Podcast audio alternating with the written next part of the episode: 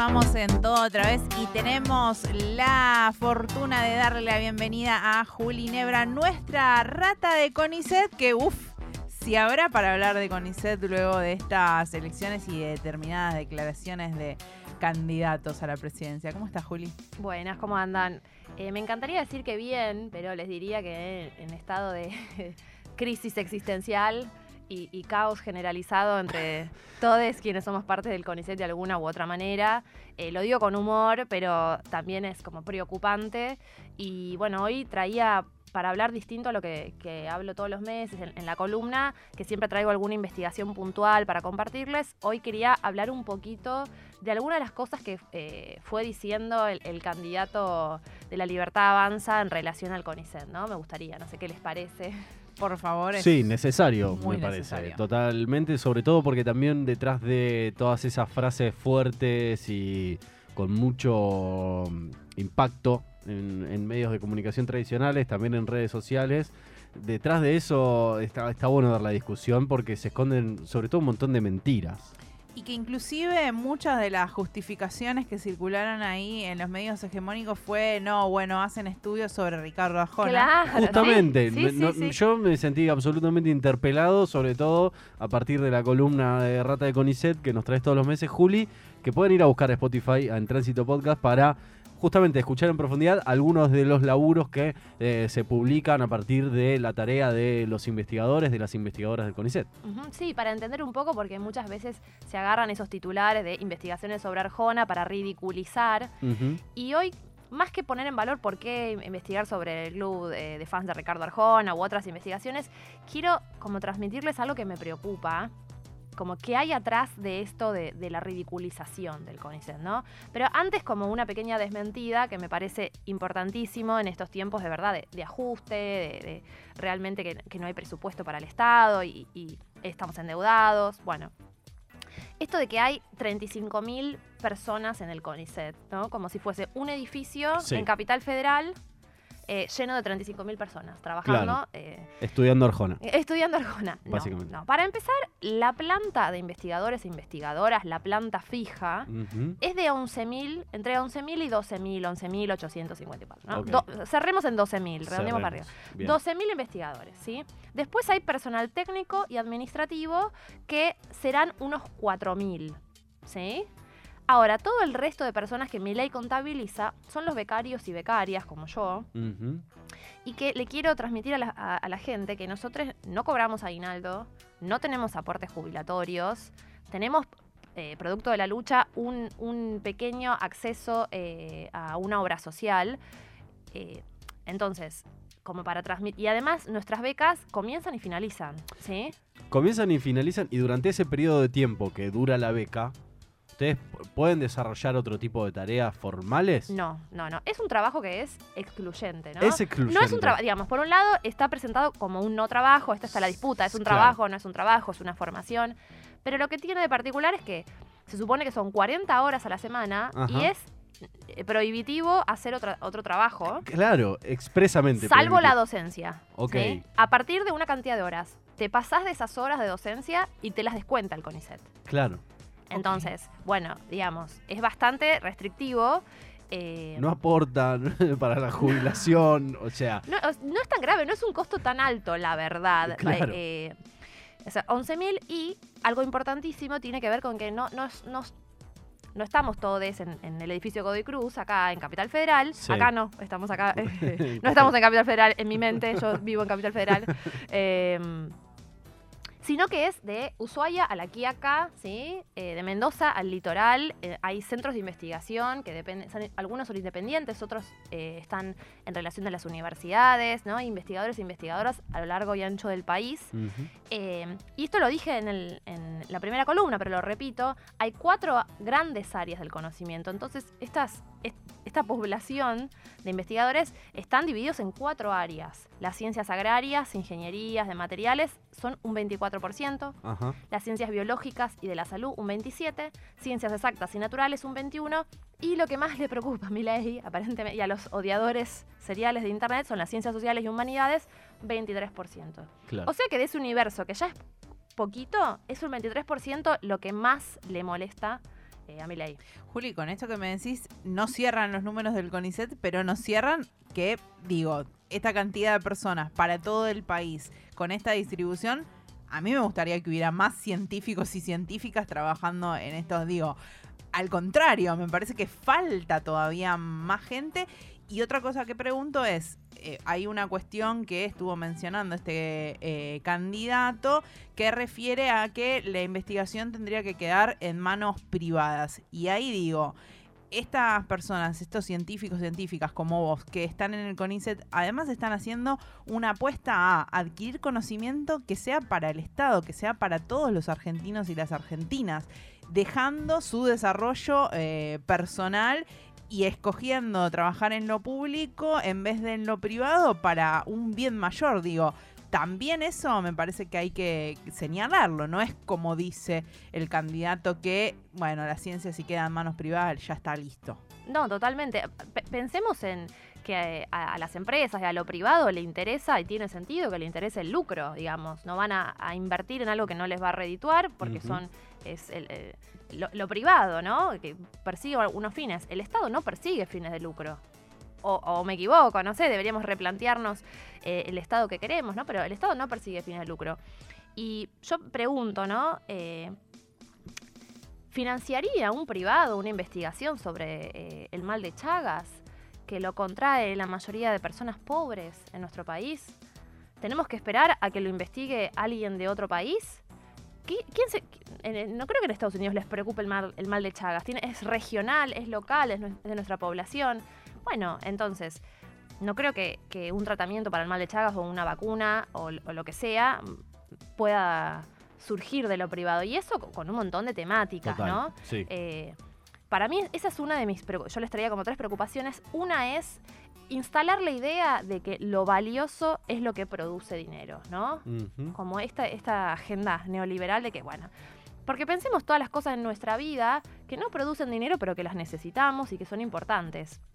Bueno, eh, yo pensaba en todo lo que tiene que ver con la contaminación y algo como un poco más quizás eh, profundo, que es con el conocimiento humano, ¿no? Como con, la acumulación del conocimiento sobre nuestras sociedades. Pensemos que hay muchas personas que investigan sobre cómo eh, vivían en la antigua Grecia. ¿Qué ganamos sabiendo cómo vivían, ¿no? Eh, en la antigua Grecia. Bueno, sí, ganamos en conocimiento sobre la humanidad, sobre nosotros, sobre, sobre nuestro porvenir, sobre cómo somos, de dónde viene nuestra democracia. Bueno, dinero no produce, ¿no? Em, bueno, y también cuántas investigaciones que sí producen dinero que tienen que ver con el agrotóxico, como dejemos de pensar que lo, que lo que produce capital económico es lo valioso. Me parece que eh, ahí es como una de, las preocupaciones que yo, que yo remarco. Sí, que lo podemos trasladar a otras em, promesas de campaña, si querés, mm, para hablar de, de mi ley, de la libertad avanza, en donde parece que la agenda está exclusivamente orientada a esto, ¿no? Digo, lo, único valioso es el, dinero, lo que produce dinero y lo que no, em, afuera, lo tachamos y lo, y lo eliminamos. Que, digo, después también muchas... Em, muchas de las cosas donde está el Estado o debería estar más presente el Estado también seguramente porque sabemos que falta mucho, así como nos gustaría que haya muchísimos más investigadores e investigadoras en el CONICET y con mayor presupuesto mm. para poder dedicarle más laburo a eso.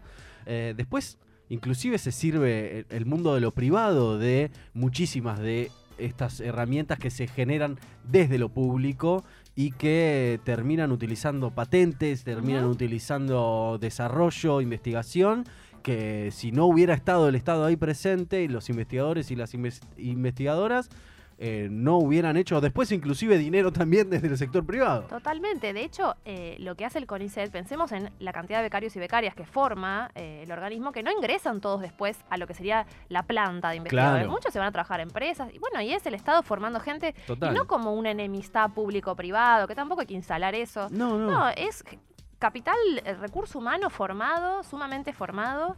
Eh, eh, tenemos el INVAP, ¿no? Como uno de los ejemplos, la empresa Tenemos muchos mixtos, sí. Claro, empresas mixtas de, investigación. Digo, tenemos los ARSAT, los satélites en órbita en este momento, que eh, ahí hay un gran ejemplo, me parece, de conjunción, de suma entre público y privado. Sí, sí, de hecho, hay un, un porcentaje, creo que sería un 25% de capital mixto en, en algunos eh, proyectos que tiene el CONICET. Sí, sí, la verdad es que...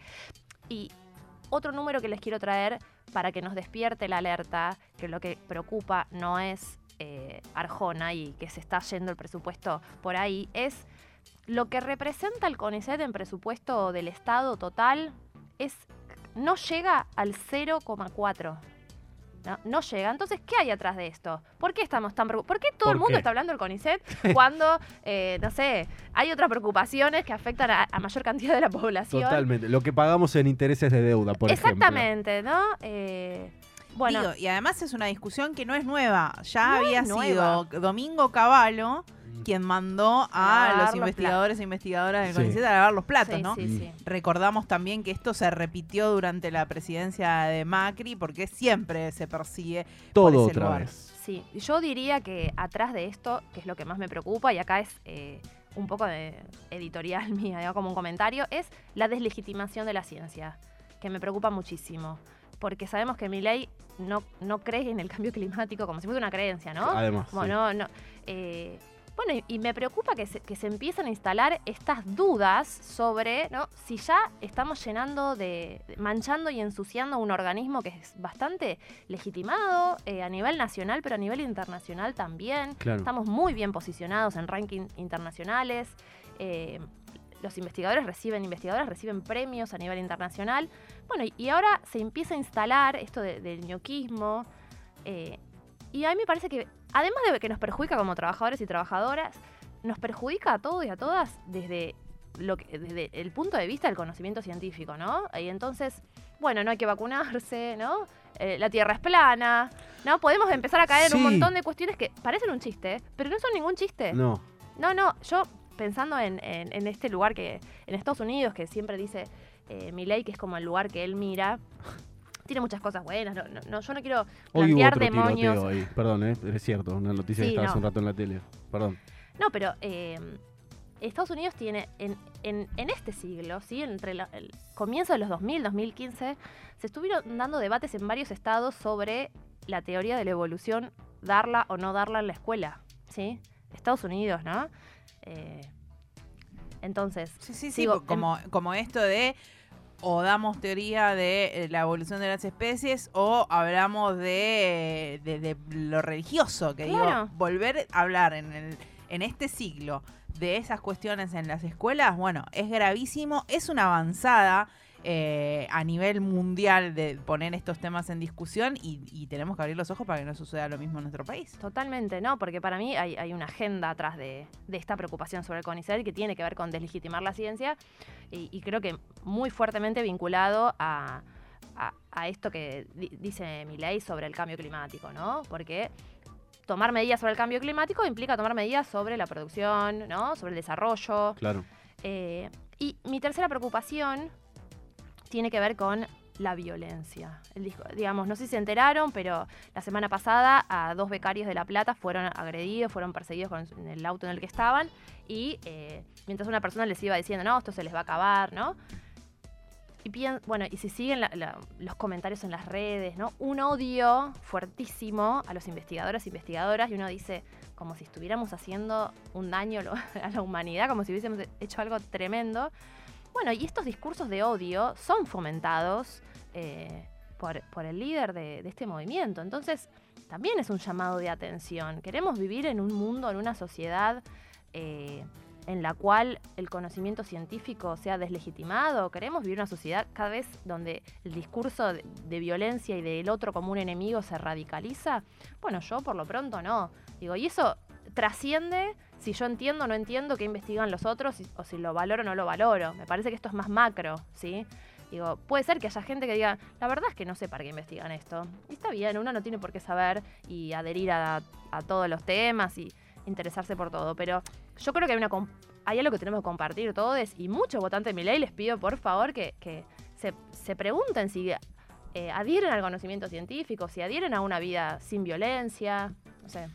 Digo, eh, esto de no que no se genere conocimiento científico, que quede en la mano de unos pocos, tiene un nombre, es oscurantismo, es volver a la época medieval donde el conocimiento lo manejaban los poderosos y no salía de ahí.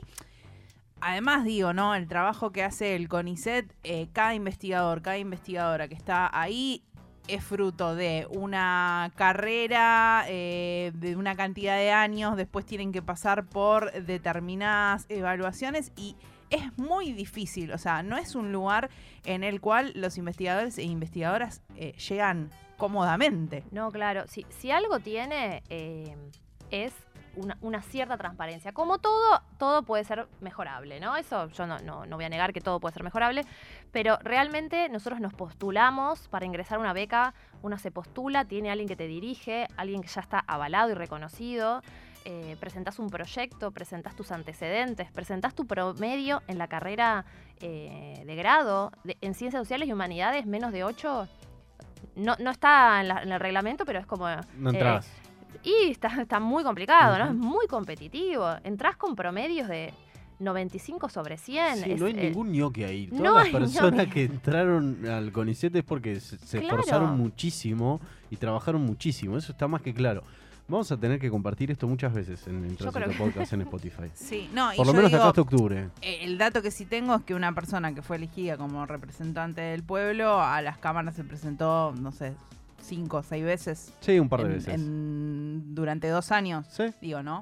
Creo ¿Quiénes que, son los Creo que estuvo ausente al 48% de, de, las votaciones. un dato así. Espectacular. Tremendo. Juli, muchas gracias por habernos traído esta información que nos parecía más imprescindible que nunca que, que la mirada ahí de nuestra rata de CONICET esté hablando de la importancia de este organismo